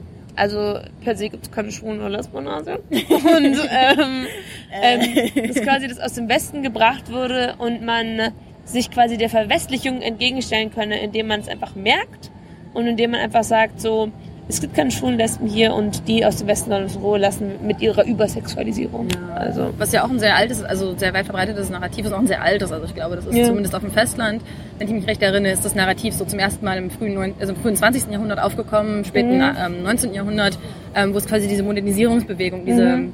Verwestlichungsbewegung quasi gab, Mhm. wo dann eben darüber geredet wurde, ähm, diese asiatische Kultur ist schwach. Mhm. Ähm, und Mhm. die, die asiatischen Männer sind weiblich, also wirklich aus China heraus dann Stimmen kamen, diese ganzen jungen Intellektuellen, die gesagt haben, wir als Kultur sind zu schwach und wir müssen uns stärken, indem wir uns verwestlichen. ja. Und Teil davon war eben auch ähm, dann tatsächlich zu sagen, äh, wir, wir, nee, tatsächlich eigentlich, dass wir uns diesem Schwulsein irgendwie auch entgegenstellen, weil das quasi Schwachsein bedeutet Ja. eigentlich. Ja. Und dann kam danach auch irgendwie wieder, ja, es, ist, es war irgendwie ganz komisch, weil einerseits war Schwulsein dann was Westliches, also als Kategorie irgendwie, Ja. aber andererseits wurde es auch sehr stark mit diesem Chinesisch-Sein assoziiert, weil eigentlich zum Beispiel auch gerade in der chinesischen Oberschicht äh, sch- schwule Männer zum Beispiel sind sehr weitgehend dokumentiert eigentlich in chinesischer klassischer Liter- Literatur. Mhm. Und es wurde halt nicht so genannt. Das Ja. Konzept kam dann auf einmal und dann wurde es halt so was Westlichem. Okay, ja. Also als ja. Homosexualität. In Russland zum Beispiel ist es ja ähnlich, das hört Mhm. man auch immer wieder, dass ähm, Homosexualität als etwas Westliches bezeichnet wird. Ja. Irgendwie. Ja. Aber natürlich auch sehr einfach, das zu benutzen. Ja, klar. Um sich von diesem Thema einfach sehr weit abzugrenzen. Und es ist historisch einfach total komplex. Ne? Also Ja. ich denke, es ist, ähm, es ist halt eine Kategorie irgendwie, die jetzt aus dem Westen gekommen ist und die überall benutzt wird. Aber, ähm, Aber es ändert ja nichts an Genau, der Sache an genau. sich. Also nur weil man quasi jetzt ein Wort dafür benutzt, das dafür nicht dafür benutzt wurde, heißt es ja nicht, dass es einfach per se nicht gibt. ja, nee, absolut Genau. nicht. Es sind halt einfach andere, andere Art, es zu beschreiben. Ich habe vorhin ja von dieser ähm, von äh, ähm, dieser, diesem, diesem schwulen Kiez erzählt und da gibt's eben eine Bar, die älteste Schwulenbar und ich habe mich dort mit, mit dem Besitzer unterhalten und der hat was ganz Schönes zu mir gesagt, wo ich auch am Anfang so ein bisschen äh, überlegt habe, daraus einen Filmtitel zu basteln. Ähm, er meinte zu mir, dass die das äh, jetzt müssen wir uns nicht mehr ähm, verstecken, sondern wir können uns jetzt unter der Sonne küssen. Oh. Und das ist halt, das war für ihn so eine Zusammenfassung und Beschreibung von der, der Möglichkeit und langsamen, langsamen Öffnung in taiwanesischen Gesellschaft. Also der Möglichkeit zur Veränderung. Ja. Und das finde ich beschreibt das schon sehr gut. Also hier passiert ja was. Es ist nicht unbedingt total schnell und es ist auch nicht so, dass es die ganze Gesellschaft irgendwie betrifft. Aber trotzdem, es gibt diese Bestrebungen und die Bestrebungen sind stark. Also die sind auf einem starken Fundament gebaut. Und dieses gegenseitige sich bestärken darin, dass dieser Kampf auch einfach weitergeht, Ja. ist, ist ganz, ganz wichtig. Ich war heute ja auch auf dieser Demo, die dieses Referendum oder halt diese erste Stufe des Referendums halt sehr stark kritisiert hat. Und ähm, die Leute sind zwar, sind zwar müde, aber trotzdem immer noch voller, voller, voller Kampfeswille. Weil die haben jetzt, die haben jetzt 30 Jahre dafür gekämpft. Die wollen das jetzt auch. Ja. Es ist, so, ähm, auf dem CSD in Berlin vor zwei Jahren gab es, ähm, gab es ein Schild, wo irgendjemand, nee, äh, wo irgendjemand, äh, diese, dieses Schild, was man immer wieder sieht, ist so, ich habe ich kann, ich kann gar nicht fassen, dass ich im Jahr 2016 noch dafür protestieren Ja. muss. Und so ein bisschen das so, diese, Ja, ja. diese Idee, ne? weil da war ja auch Deutschland auch noch nicht die, die da hat es diese Entscheidung auch noch nicht gegeben, ähm, dass, das legalis dass die Ehe legalisiert wird. Und Leute halt echt so, so, und das CSD-Motto in dem Jahr war halt Danke für nichts. Ähm, Deutschland war, Deutschland war übrigens ganz lange ähm, hier ein Beispiel von der Opposition. mm, Deutschland ja. wurde ganz lange als Beispiel dafür benutzt, so guck mal, die sind hier irgendwie äh, im, im Zentrum Europas und die sind ja ach so progressiv und nicht mal die machen das. krass. Und ähm, als dann die Entscheidung getroffen wurde, hat die Opposition Deutschland so komplett so von ihrer, von ihrer Agenda runtergenommen und es wurde nie wieder erwähnt. Eine Sache, die mich noch interessieren würde, ist auch, ähm, also eine Sache, die ich in Hongkong mehrfach gehört habe, ist, dass Leute mir erzählt haben, dass sie das Gefühl haben, dass so LGBTQ-Rechte teils von AktivistInnen so als etwas verfolgt werden, weil es so ein bisschen als Teil der Modernisierung wahrgenommen wird, weil es irgendwie so als Teil des Westens wahrgenommen wird und das ist eigentlich irgendwie so ein bisschen was Gutes so, ähm, weil es eben Modernität ist, aber dass Leute dann nicht, also dass Leute dann so ein bisschen LGBTQ-Rechte so als etwas Abstraktes unterstützen, aber eigentlich so im Herzen quasi nicht wirklich dann das okay finden, Ja. gleichzeitig Paare heiraten. Hast Also äh, es, es gibt hier halt so ein Motto, das ganz, ganz beliebt ist, so ich bin halt total dafür, wenn zwei Männer heiraten, halt nur nicht mein Sohn. Ja, ja, genau. Also solange es meine Familie affiziert, so dieses meins, meine Tradition, meine Familienlinie, solange es das nicht affiziert, ist es völlig okay und ich äh, gehe gerne irgendwie, ich unterstütze es gerne, aber sobald es irgendwie in der Familie ist, geht's nicht. Ja. Aus den vorhin genannten Gründen Ja, heraus. Und das ist hier, ein, also das Narrativ, das sich halt hier einfach durchzieht. Also das merkt man, das merkt man auch so. Ach ja, ich habe ja nichts dagegen, aber so bei mir so vor der eigenen Haustür lieber nicht. Hast du denn auch mal mit Gegnern irgendwie geredet? Das ist, das ist gerade so, das ist so ein ganz großer Konflikt gewesen in meinem Film, weil ich habe am Anfang halt überlegt, dass es, ähm, weil ich mit dieses Kevin und David Interview, das ziemlich krass und drastisch war, habe ich ähm, sehr früh geführt.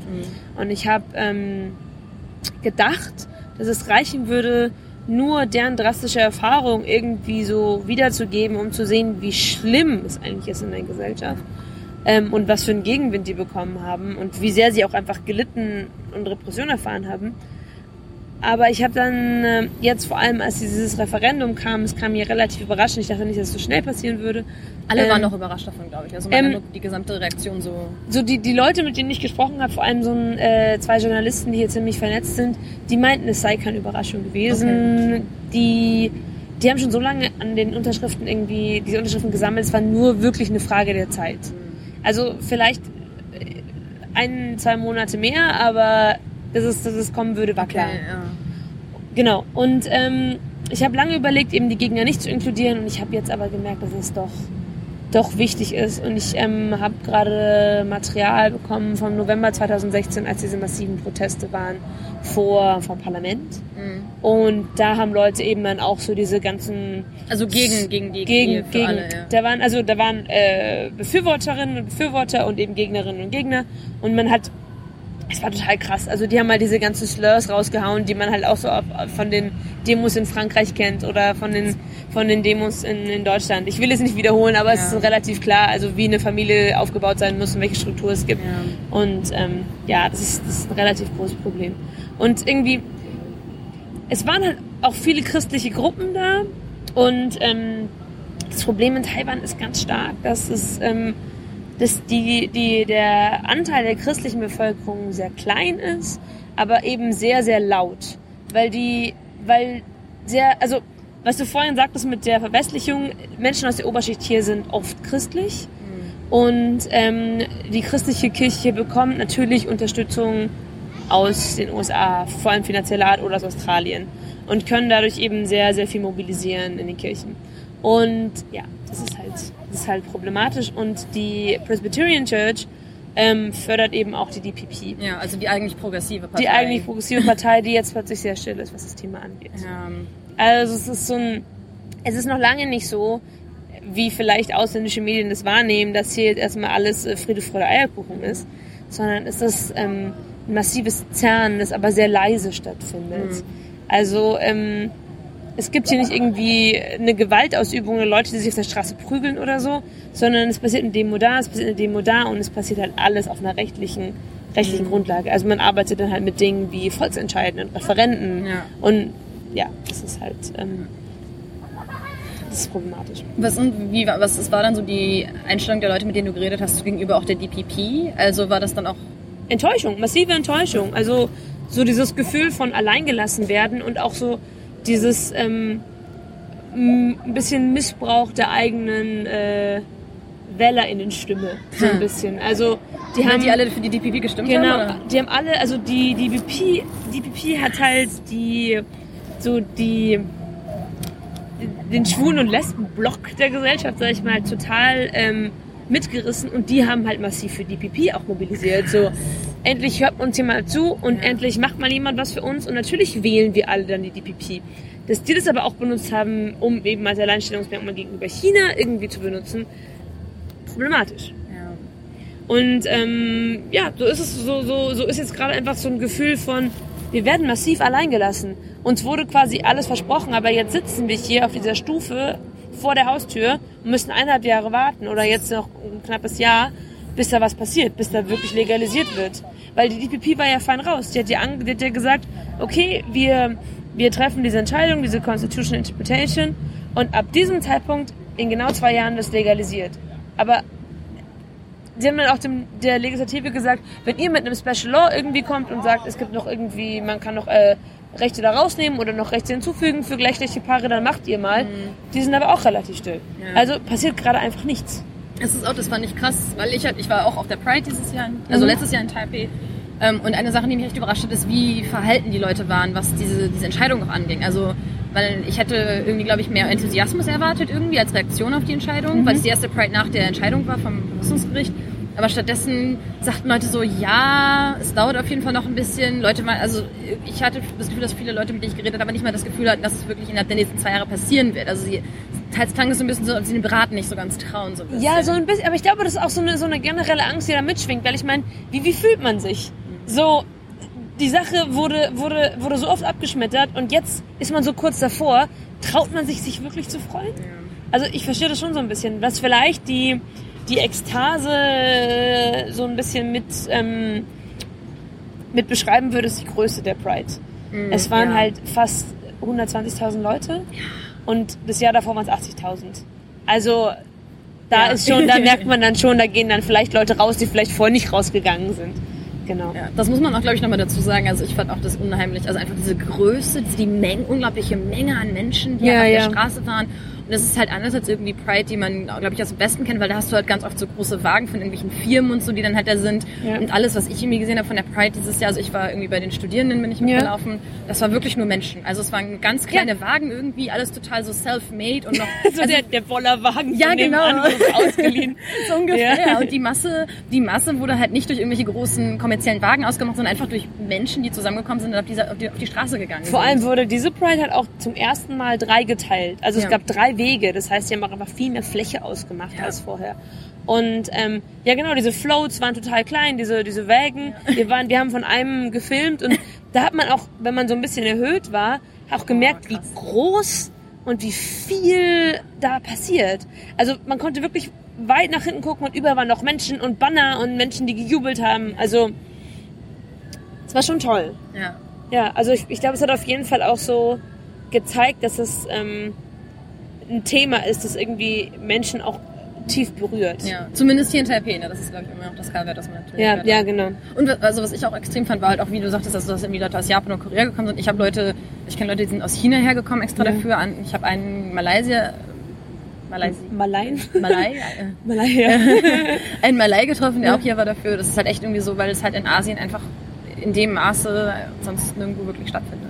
Das, ist, das muss man sich halt auch Es echt gibt, vor Augen es halten. gibt, es gibt Pride Parades in, aber die sind halt so massiv viel kleiner. Ja, genau. Also in Singapur gibt's gibt's eine und in Hongkong, aber das Problem ist halt dort auch, dass zum Beispiel dann die Gegendemo zur Pride halt vier, fünfmal so groß wie die Pride selber. Also es gibt zum Beispiel Ja. die Pink Dot in Singapur. Aber das ist halt auch nochmal so was für, so was für sich, glaube ich. Also gerade diese Pink Dot, weil Mhm. das halt als, also wenn ich mit Freunden aus Singapur darüber rede, Freunde und Freunden, die sa sagen immer, das ist halt sehr, als sehr familienfreundlich quasi irgendwie aufgebaut. Also es soll nicht Mhm. zu konfrontativ sein und nicht zu, es soll nicht zu queer sein irgendwie. Es, es gab ja auch diesen Skandal in Singapur. Ich habe nämlich vor kurzem äh, ein Interview gegeben im Magazin in Singapur und die, da gab es einen Skandal, dass ähm, es ein, ein, ein Park oder eine abge, abgegrenzte Fläche gab, wo dann nur Menschen aus Singapur tatsächlich auf diese Anführungszeichen Pride gehen Stimmt, konnten. Ne? das und äh. Ausländerinnen und Ausländer einfach nicht rein durften. Und das sagt ja auch ziemlich viel. Ja. Und eine Sache, die ich glaube, was man auch einfach sich noch vor Augen halten muss, ist, dass ähm, Homose- Homosexualität ist halt in Singapur weiterhin nicht legal. Also die haben immer noch diesen Paragraphen der Homo also Homosexuellen, Ja, ja, ja, ja. also zumindest Schwulen, also Sex zwischen zwei Männern illegalisiert im Endeffekt, Ich weil mein- der aus der britischen Kolonialzeit kommt. Ich meine, was halt auch ultra problematisch ist in Asien. Ich meine, guck mal nach Indonesien oder so. Also da passiert eine regelrechte Hexenjagd. Eine Uni hat vor kurzem einen Contest ausgeschrieben, so who can convert the fastest oder who can convert the best way, so. Und dann aber alles irgendwie unter dem, dem, dem Slogan, wir lieben unsere schwulen und lesbischen Mitbürgerinnen und Mitbürger und wollen denen quasi einfach nur helfen. Also richtig schrecklich. Und in Indonesien werden Menschen dann auch, ähm, also da geht's dann halt wirklich um so Fragen wie, kann ich hier leben? Bin ich hier sicher? Kann ich hier überleben? Ich glaube, Human Rights Watch hatte dazu neulich einen Bericht rausgebracht. Ich gucke mal, ob ich den noch in die Shownotes reintun kann. Mhm. Das ist, glaube ich, ganz äh, relevant. Und ich glaube, das ist halt auch eine Sache. Einerseits, einerseits ist es halt in Taiwan jetzt irgendwie nicht so, es ist noch nicht das Paradies, wie du eben gesagt hast, aber im Vergleich ist es teils einfach. Ja, anders. also ich meine, ich habe also ich habe hier auch einige ähm, schwule Freunde und oh Gott, wie das klingt. Ich habe auch schwule Freunde. ich habe hier ähm, also teils Expats, teils Taiwanesen. Also für Expats ist es nochmal eine ganz andere Kiste, weil die die so ein bisschen ja ja, die können hier halt auch relativ viel machen einfach. Ja. Also ohne irgendwie äh, gesellschaftliche Ächtung zu erfahren oder so. Aber auch Taiwanesen sind ganz fühlen sich hier auch irgendwie wohl in ihrer in ihrer Homosexualität. Aber das ist also da habe ich gemerkt, das ist echt eine Altersfrage. Also es geht so bis 26, 27, wo Leute dann noch irgendwie so so proud sagen, so proud and loud, so sagen, ja, ich bin schwul und es ist okay. Aber ich habe zum Beispiel auf dieser Come-Party Create Your Magic, nicht Come, ähm, Aber wir- ja. das ist ein, ein bewusst äh, provokantes Akronym. Ähm, die, auf der Party habe ich auch einfach, ich stand mit der Kamera da und habe einfach gesagt so, ich habe allen Leuten eine Frage gestellt, so, do you think it's difficult to be gay in Taiwan oder in Taipei? Und ähm, ist halt super traurig gewesen. So 40 Prozent der Leute, die halt an mir vorbeigelaufen sind, meinten so, ich würde super gerne mit dir drüber reden, ich kann es gerne machen, aber ohne Kamera, weil meine Eltern wissen nicht, dass ich schwul bin. Also selbst wenn, wenn jemand aus dem Ausland irgendwie dich kurz für ein Interview haben möchte, so haben sie immer noch Angst, dass irgendwie irgendjemand erfährt, Ja. dass sie irgendwie schwul oder lesbisch sind. Also ich habe auch zwei Freunde, die ihren Eltern nicht erzählt haben, dass sie schwul sind. Mhm. Und das ist halt wahrscheinlich dann für ihr Leben so. Ja. Also bei, bei, bei David war es dann auch so, der hat halt gewartet, bis der Vater gestorben ist. Der Vater hat es halt einfach nicht erfahren. ja. Also das ist halt immer noch... Immer Und dieses noch Don't Ask, Don't Tell einfach irgendwie. ja, wie das halt auch einfach äh, so Familien so zerschneidet. Ja. Ja. Es ist, wie du gesagt hast, es ist nicht das Paradies. Ja. Und aber ich würde schon sagen, dass strukturell einiges gemacht hat mit diesem äh, gemacht wird mit diesem ähm, Education Act. Ja. Ist, glaube ich, schon ein Grundstein gelegt worden für ein Bewusstsein und für eine langsamere Veränderung durch Bildung. Also also dieser Grundstein gelegt worden, dass auch einfach was passiert. Und ich glaube aber auch Bildung ist einfach der beste Angriff, wie man mit so einem Thema umgehen kann und wie man die Gesellschaft auch irgendwie dahingehend verändern kann. Aber ja, es ist halt, ich glaube, es dauert einfach noch seine Zeit und ich glaube auch, wenn die Ehe, also die geschlechtliche Ehe legalisiert wird, glaube ich nicht, dass hier dann plötzlich irgendwie so paradiesische Zustände herrschen. Ja. Es gibt immer noch gesellschaftliche Probleme und es gibt immer noch Repressionen innerhalb der Familie. Aber zum Beispiel, total banal, aber zum Beispiel, wenn, wenn, wenn ein schwules Paar zusammen ist und, oder ein lesbisches Paar und dann wird ein Partner krank oder eine Partnerin, dass man einfach die Möglichkeit hat zu entscheiden, was passiert. Ja. Und dass man nicht warten muss, bis die Eltern dann sagen so, ja, keine Ahnung, dann äh, machen wir das halt so. Ja. Also, ja. Es gab hier einen relativ, ähm, also ich glaube, also zumindest in der Queer Community ist der relativ viel rumgereicht worden. Es gab so einen Fall. Die Picot? Ähm, nee, ich weiß gar nicht, ich weiß gar nicht ihren Namen gerade mehr. Es war so eine eine äh, Fernsehwahrsagerin, die ist gestorben. Die war so, ja, also ich habe hab sie, ich hab sie dann auf YouTube auf YouTube noch gesucht und war etwas schockiert, als ich so ihre Videos gesehen habe, weil das halt total so bunt und sie macht halt so Fernsehwahrsagen irgendwie. Also sie sie guckt sich die Weißt Sternzeichen du, von weißt du, wie sie heißt? Ich muss den Namen noch mal raussuchen. ich kann das auch in die Shownotes bitte, reinschreiben. bitte, bitte sag, bitte sag mir das auch. Ich würde es sehr gerne wissen. Ähm, und sie, ähm, sie ist halt gestorben an Brustkrebs, ich glaube vor jetzt über einem Jahr. Oh, okay. Ähm, und nachdem sie gestorben war, ähm, ist dann rausgekommen, dass sie wohl in der Partnerschaft mit einer Frau gelebt hat, ähm, schon irgendwie über 10, 20 Jahre irgendwie. Ne, nee, 20 Jahre nicht, ich glaube, dafür war sie ein bisschen jung, aber irgendwie 10 Jahre oder so und die halt eigentlich als offiziell irgendwie als ihre Managerin oder ihre Partnerin irgendwie, also Geschäftspartnerin gearbeitet hat. Sie haben auch zusammen ein Haus gekauft und alles und haben zusammen in diesem Haus gelebt, aber nichts war offiziell, weil halt Ja, auch genauso, ja. also die, der Name von ihrer Partnerin stand halt nirgendwo drauf, weil sie halt auch, gerade weil diese, diese als, dieses Wahrsagen, was sie halt macht, das ist halt total populär unter so alten, konservativen Taiwanesen und Taiwanesen. Und das heißt, für sie war das halt so klar, wenn rauskommt, dass sie lesbisch ist, dann geht das halt auch gar nicht. Das könnte ihre Karriere zerstören. Oh Gott, oh Gott, Oma Wang fällt aus ihrem, Ja, aus ihrem genau. Schauspielstuhl, so wenn sie das erfährt. Wir haben bei mir auch im chinesischen Unterricht darüber geredet und eine von meinen Mitschülerinnen, die ähm, äh, ist taiwanesisch-amerikanisch, also Taiwanese American, und sie meinte so, ja, meine Oma guckt das, meine Oma guckt ihre Sendung.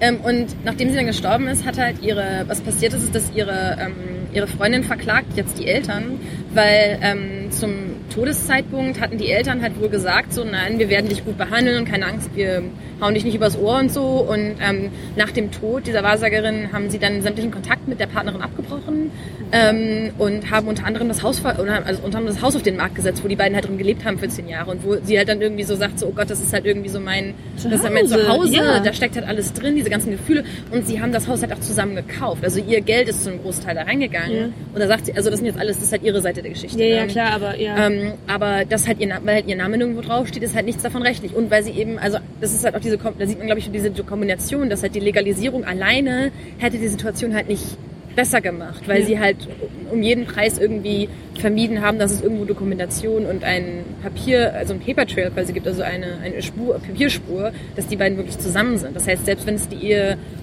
für sie gegeben hätte, ja, hätten sie nicht, wären sie nicht hätten sie nie geheiratet wahrscheinlich. Ja, das ist, also, ähm, da gab es auch einen Fall von ähm, einem Franzosen, ich weiß nicht, ob du den kennst, Picot hieß der. Das habe ich gehört. Und der, der hat die, diese ganze Debatte auch nochmal massiv befeuert. Und zwar war, war das ein Franzose, der mit einem Taiwanesen zusammenlebte für, ich glaube, 15 oder 20 Jahre. Meine Freundin hat mir und davon dann, erzählt. Und dann ähm, der, der äh, Taiwanese an Krebs erkrankt ist.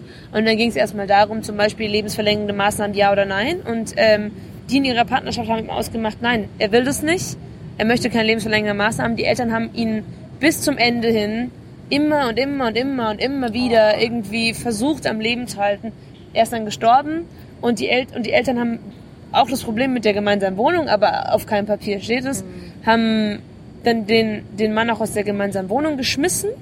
Die haben also auch, es war ein aktiver Akt der Ablehnung und er hat sich umgebracht.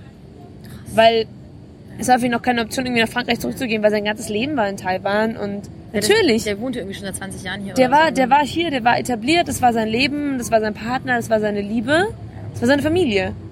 Und er, er, hat- er, hat, er verlor dann seinen Partner, verlor sein Haus und das war sein einziger Ausweg. Und ich habe ähm, vor kurzem, ich war in der Bar und hatte hab ein Mädchen kennengelernt, die ihn auch ganz gut kannte. Und ähm, niemand hat zum Beispiel damit gerechnet, dass er sich umgebracht hätte.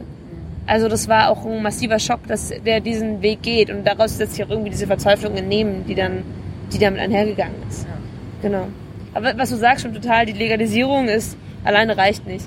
Es müssen auch einfach ähm, Standardrechte etabliert werden. Also ganz klar, auch was Adoption oder so angeht. In Taiwan gibt's gerade über, über 200 Kinder in gleichgeschlechtlichen Ehen, die nach dem Gesetzes, also nicht Ehen, in gleichgeschlechtlichen Partnerschaften, die dem Gesetzesstatus nach so Single Parent Ah, Children sind. Ja. Genau. Krass. Weil halt da halt dann diese biologische Kiste zieht. Ja. Ja.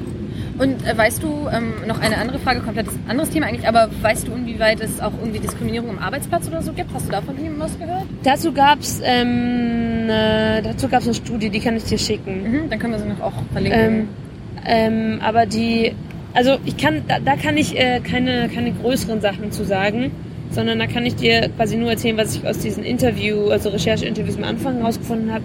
Und da ist es wirklich so abhängig vom Arbeitsplatz. Mhm. Zum Beispiel ein Mädchen arbeitet bei Elle, also diesem Fashion Magazine, und da ist halt absolutes No-Go, weil die sind halt Christian owned. Und das wusste ich gar nicht. ja, ja, also das, das ist auch so, so, so, so schwulen Lesben sind keine Option. Und ähm, ein Typ ist halt ein Pilot und der sagt es halt dann nicht. Wenn er dann irgendwie nach Katar oder so fliegt, dann die Cabin Crew weiß es erstmal nicht. Ähm, es kommt wirklich, es ist individuell, es kommt auf den Arbeitsplatz drauf an. Je nachdem, wo du arbeitest, kannst du dann entweder sehr offen damit umgehen oder halt einfach, es ist kein Thema. Ich meine, es sollte ja auch eigentlich kein Thema sein. Du gehst ja auch nicht irgendwie in deinen so Zukunftsarbeitsplatz und sagst so, hey guys, I'm straight oder so. Also, Na gut, aber gerade, ich glaube, also was ich mir, woran ich halt am ehesten noch denke, ist zum Beispiel so gerade so die Tees, in Anführungszeichen, die halt sich irgendwie, zum Beispiel Frauen, die sich dann als eher männlich präsentieren irgendwie, so, wo das dann halt zum okay. Beispiel sehr sichtbar ist irgendwie nach außen. Oder das aber da, aber ich so glaube, da, da greift dann wieder diese Don't Ask, Don't Tell Geschichte. Hm, Okay, das hat im Zweifel einfach, dass einfach so ein bisschen übergangen wird. Mhm. Okay, ja. Aber die, also die ähm, Hotline, also diese Tongso Hotline, ähm, wo ich eben einen Mitarbeiter interviewt habe, da ist es, die haben auch, die haben sehr viel Informationsmaterial zu dem Thema. Also die haben auch vor kurzem eben diese Schule rausgegeben, Mhm. so am Arbeitsplatz, ist alles auf Chinesisch. ja. Also ja, ähm, Diskriminierung am Arbeitsplatz und vor allem, es gab auch eine rechtliche Entscheidung, dass es illegal ist, am Arbeitsplatz zu diskriminieren. ja gut. Ja, Aber das ist ja, aber das ist das Problem ist, dass es halt ein sehr breites Spektrum ist, so wo fängt irgendwie Diskriminierung an. ja genau. Und wo ist irgendwie Diskreditierung, wo ist Rufmord, Leumdung, was weiß ich. Ja. Also ja. Und dann immer auch diese, dieses Feststellen, dass, dass es wirklich Diskriminierung war und nicht irgendwelche anderen Gründe und so. Also Ja. dass man das wirklich beweisen muss und so. Das ist halt auch immer eine Bürde, das also irgendwie durchzumachen dann gerade wenn Ja, und das will man ja auch nicht. Man Ja. will ja auch irgendwie nicht irgendwie alles offenlegen. Man geht ja, Ja. zum Arbeiten hin und nicht irgendwie, um sein, sein Leben da Ja. offen zu legen. Ja, Ja. genau. Hast du, habe ich noch irgendwas vergessen, was du irgendwie wichtig findest zu dem Thema oder irgendwas, was dir noch durch den Kopf geht? Jetzt nach dem. Also ich war jetzt ja, ich war jetzt, Jahr. eine, eine Weile hier und ich habe meine Recherche in Deutschland total oberflächlich angefangen und da, da gab es halt irgendwie noch keine Literatur zum Thema. Da war das halt dann wirklich chinesische Artikel, Google Translate und viel guter Wille. Und, ähm, und jetzt war ich hier und ich habe einfach gemerkt, dass es ist total wichtig, dass es hier gerade passiert.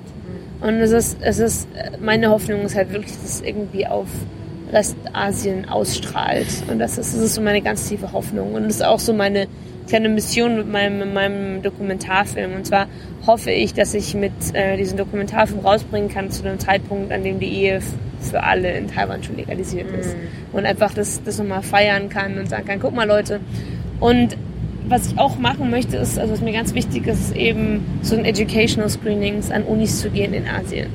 Okay. Und einfach zu sagen, so hier bin ich und ich, äh, wir können gerne irgendwie ein Q&A machen oder irgendwie per Skype miteinander, dass Leute einfach die Möglichkeit haben, klar zu sehen, okay, ist eine progressive Zivilgesellschaft oder ein Teil einer progressiven Zivilgesellschaft kann was verändern.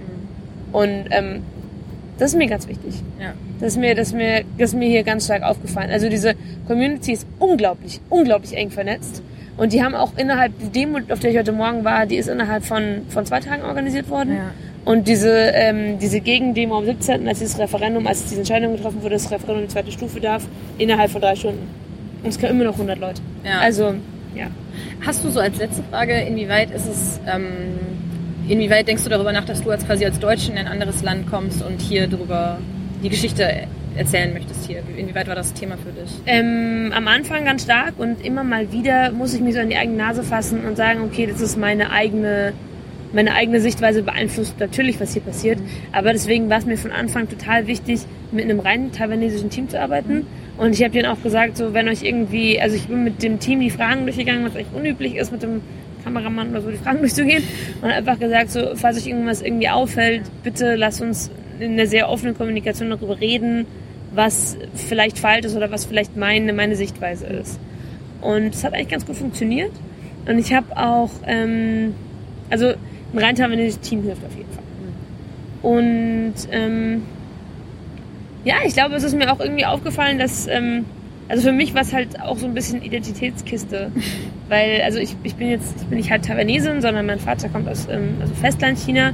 Aber trotzdem ist es für mich schon schön zu sehen, dass plötzlich eine asiatische Seite diese Rolle einnimmt von, wir wollen was verändern und die können auch irgendwie, also wir gehen einen Schritt auf universellere Menschenrechte zu. Und zeitlich wurde die Entscheidung ja vor Deutschland getroffen. Ja, das. Ja. Also das finde ich halt auch, das finde ich halt auch toll. Ja. Und ähm, ich habe versucht, hier einfach vorsichtig nach bestem Wissen und Gewissen meine Fragen zu fragen. Und ich meine, natürlich kann ich meine Brille nie ganz abnehmen und ausreflektieren. Ja. Aber ich habe trotzdem versucht, ähm, so, so ehrlich und irgendwie offen zu bleiben, wie es mir eben möglich war in dem Zeitpunkt. Klar habe ich auch Momente, wo ich einfach total, wo mich das emotional einfach so berührt hat. Ich meine, wenn dann plötzlich jemand anfängt zu weinen und dann der ganze Raum still steht, dann ist es natürlich schwer. Und du bist da mit der Kamera irgendwie. Ja, und ja, und ich sitze dann so daneben und so, ja, und erzähl doch mal. Also, ja. Ja. Und damit auch, damit muss man einfach einen Umgang finden. Und Ja. das habe ich, glaube ich, dann auch irgendwie für mich irgendwie ganz gut hinbekommen. Und wir hatten immer eine Nachbesprechung nach jedem Interview. Also So, mit dem Team dann oder mit den Leuten? Mit den Leuten. Mhm. Das, ich habe mich dann auch mit denen hingesetzt und gesagt, so, hey, wir können uns auch einfach irgendwie ganz ruhig diesen Tag ausklingen lassen, sodass der Schmerz nicht irgendwie mitgetragen wird oder so. Und es hat allen geholfen. Also, ja, und wir haben dann irgendwie zusammen gekocht mit dem Team oder so. Also, dass wir alle irgendwie da rausgehen konnten und nicht so diese, diese Bürde jetzt auf Ja. uns hatten. Ja. Und da, kannst du sagen, irgendwie, was hast du irgendwie das Gefühl, dass irgendwelche ähm, Vorurteile oder irgendwie Gedanken, also Ideen, die du für, vorhattest über diese Situation, die mit denen du reingegangen bist, die total zerstört wurden durch diese, durch die Recherche? Oder Mm, Das wäre jetzt so ein schönes Ende, wenn ich jetzt sagen könnte, oh ja, nee, aber tatsächlich, äh, nee, ich bin hier, ich, ich habe, oder ich bin hier eigentlich ziemlich, glaube ich, naiv an die Sache rangegangen und hatte nicht so viele Vorurteile aufgebaut, die Ja. dann irgendwie zerschmettert hätten werden können. Deswegen, nee, ja, nicht, nicht, nein. gut, dann ähm, das wär's quasi. Danke nochmal. Okay, gerne. Und auch nochmal so als Erinnerung, das wird auch in den Shownotes ganz oben stehen, aber ähm, deine Indiegogo-Kampagne läuft Ja, noch. ja, Zum bitte. wievielten, welchen Also, Monat? die äh, Indiegogo-Kampagne, weil, ähm, Äh, Sag nicht, wie viele Tage noch, weil dann, dann weiß man, wann wir aufgenommen haben und wie Okay. lange wir gebraucht haben, um es zu produzieren. Also die Indiegogo. Nein, Quatsch. Nein, äh, nur ganz kurz, ähm, wer auch immer das hört, ähm, so Independent Filmmaking und äh, Frauen als Regisseure und, und Asien und LGBT-Themen sind so unglaublich unterrepräsentiert, weil es halt irgendwie nicht on vogue ist anscheinend. Und es ist einfach ganz, ganz wichtig, dass dieser Film rauskommt. Und ähm, leider, also ich bin von der Deutschen Stiftung gesponsert worden und bin mit ein paar tausend Euro im Gepäck und hier hergekommen. Aber für die Postproduktion, also für Editing, für Sounddesign, Color Correction und äh, also Composing, brauche ich einfach Geld. Ja. Und äh, jeder, der zu Hause irgendwie 10, 15 Euro rumliegen hat, die, die er irgendwie, oder auch gerne, sehr gerne mehr, ähm, die er dafür ausgeben möchte, ist wirklich herzlich willkommen, weil das Material, das ich habe, bietet einfach einen Einblick in, in ein Land, das so irgendwie so tief, tief verwurzelt immer noch voller Vorurteile steckt, aber in dem gerade was sprießt und in dem gerade Ideen wachsen und und ich möchte dem irgendwie Genüge tun und das Menschen zeigen. Und deswegen ist diese, diese Kampagne ganz, ganz wichtig. Die läuft noch bis zum 5. Mai. Aber keine Sorge, es gibt auch die Möglichkeit, also ähm, bei Indiegogo gibt es auch die Möglichkeit, also in Demand zu gehen. Das heißt, nachdem die Kampagne abgelaufen ist, kann man immer noch Geld schicken. Und zur allergrößten Not, wenn da irgendwie, ähm, wenn es nicht mehr geht, kann man auch auf ein deutsches Konto, das ich dafür eingerichtet habe, einfach direkt überweisen und ähm, quasi dazu beitragen, dass Taipei Love the Documentary einen Schritt näher an einer guten Vollendung ist. Super. Genau. Danke für deine Zeit und äh, ich drücke dir alle Daumen. Vielen Dank, vielen Dank. Vielleicht gehen wir noch ein Bubble Tea kaufen.